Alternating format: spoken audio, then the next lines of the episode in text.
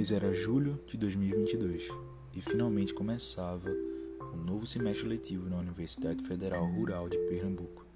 Semestre letivo de 2021.2.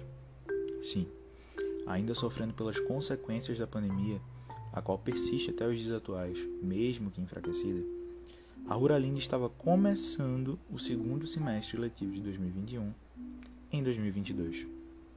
É verdade que a universidade se preservou atuante pela maior parte do tempo da pandemia e as aulas ocorreram, mesmo que de forma remota.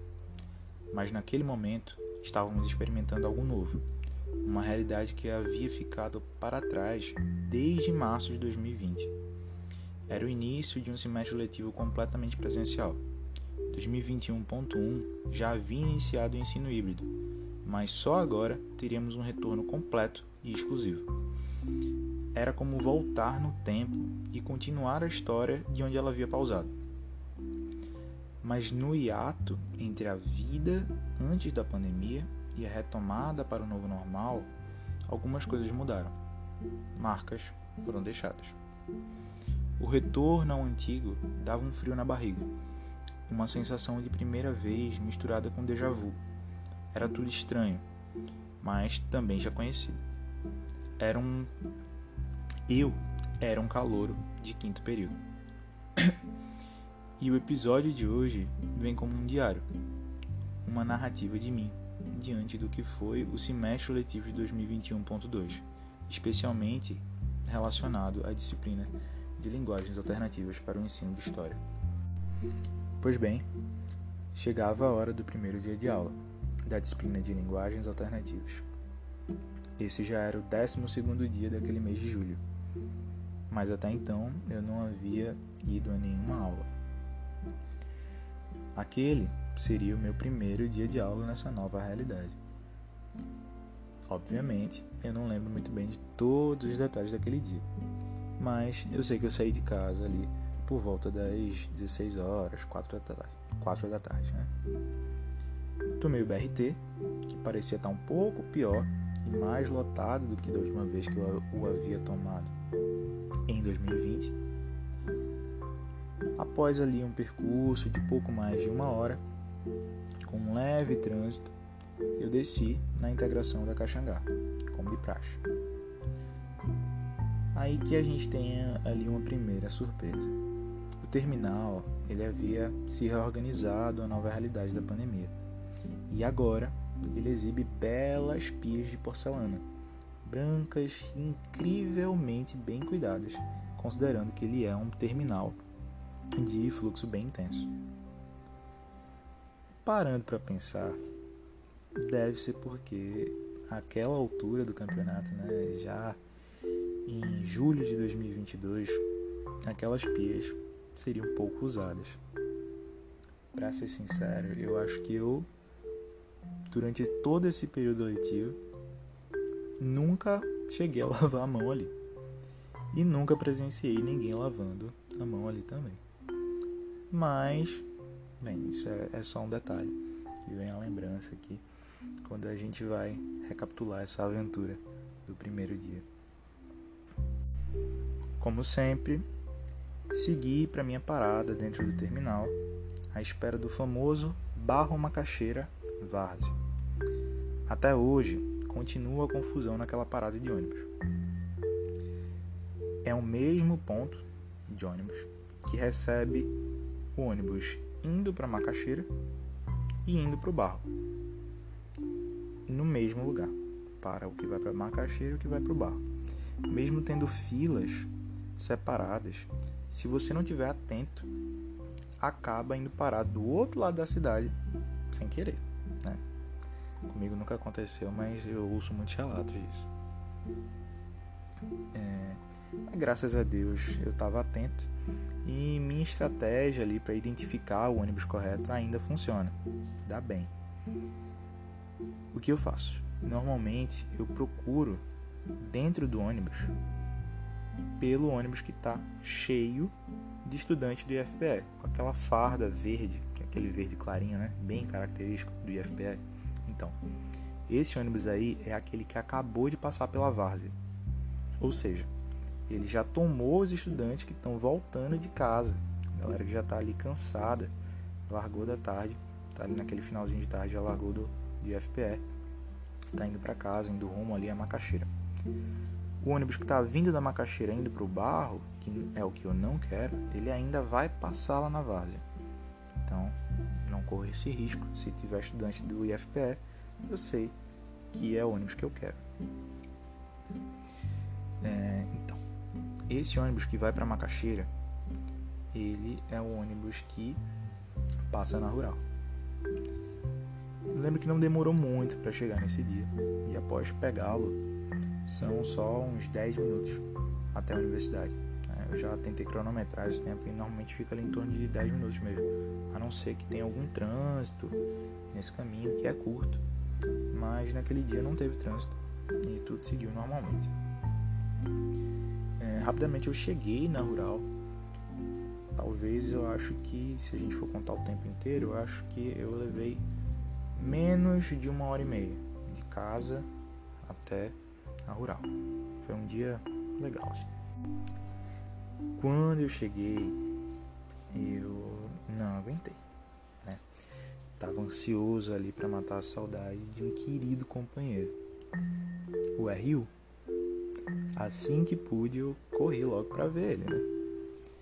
É, ainda era menos de seis da noite, né? Ainda não tinha dado seis horas, mas a fila ela já estava bem cheia. É, eu acredito que todo mundo estava ansioso aí para esse reencontro, né? Reencontro de milhões. Acho que talvez o RU não tivesse pronto para reencontrar tanta gente. Isso é, eu acho que é um fato. Depois de um bom tempo na fila e de outro bom tempo para conseguir colocar a comida no prato, depois achar um lugar disponível ali para sentar e comer, eu comi, me alimentei, beleza? E fui correndo para a sala de aula. Eu já estava atrasado, acho que já estava quase dando 7 horas. Depois de lutar um pouquinho para encontrar a sala, né? Mas encontrei ainda a gente estava ficando lá em cima, no, no anfiteatro, não, no anfiteatro não, na, na sala de seminários. Cheguei lá para ver a professora Lúcia Falcão. Inclusive, a professora Lúcia Falcão, que possivelmente é a única ouvinte dessa narrativa de mim, né? Então, boa noite, Lúcia. Ou bom dia, boa tarde. Olá, Lúcia. É, eu estava curioso sobre a aula, né? É, essa aula tinha sido muito muito recomendada por uma amiga minha, é, que infelizmente ela não está mais entre nós, né? Tainá, que foi uma aluna que entrou na mesma turma que eu em 2019, segundo semestre de 2019, ela tinha pago essa disciplina no semestre anterior, ainda, eu acredito que ainda de forma online, e ela tinha gostado muito. Hoje, infelizmente, a gente já perdeu. É mais um estudante de história que vai parar no curso de direito. Né? Ela desistiu do curso, nem trancou nem nada, só desistiu do curso. Porque passou em direito na Nassau, com bolsa e tal, né? Tá lá, tá feliz. Pelo menos ela agora tá em um lugar melhor, né? Um lugar melhor para ela, ela tá feliz, tá mais perto de casa, que a bichinha sempre chegava atrasada na rural, porque era bem longe da casa dela. Bem, como eu tinha dito, quando eu entrei a aula já estava atrasado, a aula já tinha começado. Para mim foi um pouco difícil de acompanhar inicialmente, né? É, pela questão do atraso, mas também porque eu não tinha conseguido me organizar a tempo de ler o texto. E eu acho que essa foi uma das minhas principais lutas durante a disciplina, né, mesmo com textos muito bons. Mas é, é, a luta do estudante que também trabalha, também faz estágio, né?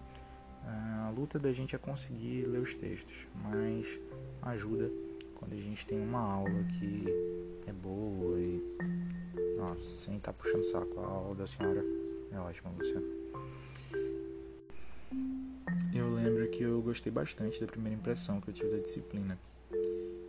O bom ânimo da professora, eu acho que todo mundo considera a Lúcia uma professora bem animada, ajuda bastante o, os alunos, né, de uma forma geral, depois que a gente passou por um dia tão cansativo. Acho que todo mundo ali já chega na universidade cansado. Então é bom quando o professor ali tá mais animado, tá feliz dando aula, porque a gente sabe que tem algumas aulas que o professor tá ali mais quieto, então com aquela voz mais monótona fica difícil de acompanhar. Mas bem, após o debate daquele dia sobre os tempos de memória, a aula acabou. E agora começava um novo corre, né? a volta para casa. Essa volta para casa é sempre um, uma coisa complicada para quem estuda na rural, estuda à noite. Ela é repleta de nervosismo e insegurança. Com a pandemia e com o governo Bolsonaro, a gente sabe que a pobreza e a desigualdade social aumentou. E junto a isso, é quase que inevitável um aumento da violência. Que a gente, perdão, que a gente sabe que ficou ali em stand-by. Com o povo dentro de casa, né? A gente viu os números da violência darem uma diminuída, mas com o retorno das atividades tinha tudo para as violências, para a violência voltar a, as ruas, a retomar as ruas, as ruas e os ônibus. Né? É, o medo de ser assaltado dentro do ônibus ou no trajeto a pé é constante, principalmente tarde da noite. Antes da pandemia, eu pegava ônibus e metrô, tanto para ir quanto para voltar da rural. Mas aí na volta eu descia numa estação de metrô muito perigosa, lá no meu bairro de origem, Parque de Afogados. Contudo, é, hoje as coisas estão ainda mais perigosas, né? E ficou insustentável eu fazer o que eu fazia antes, que era caminhar mais de um quilômetro até chegar na minha casa.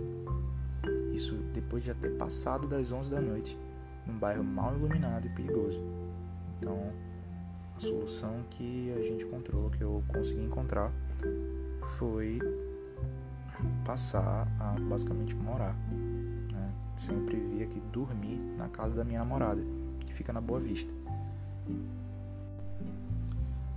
Para voltar da rural até a casa dela, só preciso pegar um ônibus e caminhar somente uns 200 metros. Então é bem mais tranquilo. Mesmo que não falte medo pelo caminho, né? Infelizmente. Mas é inegavelmente mais seguro. E graças a Deus, esse tempo todo eu cheguei em segurança, tranquilo. Fiz com o coração ali acelerado, dando uma carreirinha. Mas cheguei tranquilo, graças a Deus inteiro. Mas bem, os dias seguiram, a vida seguiu e que bom que seguiu. Eu, particularmente no meu corre, me desdobrando entre estágio, cuidar da minha mãe que está doente, é, estudar e ir para a faculdade. Ao mesmo tempo, né, ali sempre tentando manter a saúde física, mental e principalmente as contas em dia. Mas bem, cada um no seu corre, né? Cada um no seu rolê, cada um com as suas dificuldades. A gente sabe que é assim para todo mundo. Toda terça-feira à noite a gente tinha encontro marcado para discutir temas e estratégias de ensino de extremo valor para uma turma de futuros professores de história. Naquela sala a gente tinha várias turmas misturadas, né? Tinha diferentes entradas, diferentes gerações de alunos, de períodos diferentes, mas unidos, unidos quase todos ali com o mesmo objetivo, que é conseguir o diploma e ser bons professores. Diante disso, o debate ele foi fluindo, aula a aula. O café, trazido carinhosamente pela professora, e os doces preparados cuidadosamente pela aluna Renata ajudavam a acalentar o coração desses alunos cansados e por vezes inquietos. No geral, o saldo da disciplina foi muito proveitoso. Abordamos temas importantes em nossos debates. Aprendemos sobre a pós-verdade, sobre sujeitos da história, como ensinar por meio de jogos, HQs e textos de teatro. Abordamos temas que não podem ser esquecidos, como homens e mulheres em tempos sombrios de nossa sociedade. Mas seguimos aprendendo como ensinar. Na segunda unidade, tratamos do uso do cinema e dos memes em sala de aula. E terminamos com o último tema, entre aspas, cidade democrática e educadora. Eu sinceramente acredito que todos tenham gostado muito e aproveitado a disciplina. Para mim, particularmente, que mais me encheu os olhos, que mais me agradou, claro, além do debate, do café, foram as práticas. Propor como forma de avaliação justamente a produção de jogos, HQs, cinema, textos e podcasts. Esses aí sempre pensados como meios, como métodos de ensino-aprendizagem, foi realmente desafiador, mas muito instigante. Acreditando, sinceramente, não haver muito mais no que eu possa me prender. É, nesse último dos últimos dias da disciplina, eu gostaria de me dirigir diretamente a Lúcia Falcão e dizer: Obrigado. Obrigado, professora.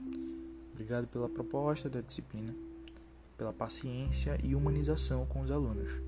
Muito obrigado pelos cafés. E é isso, um abraço e até logo.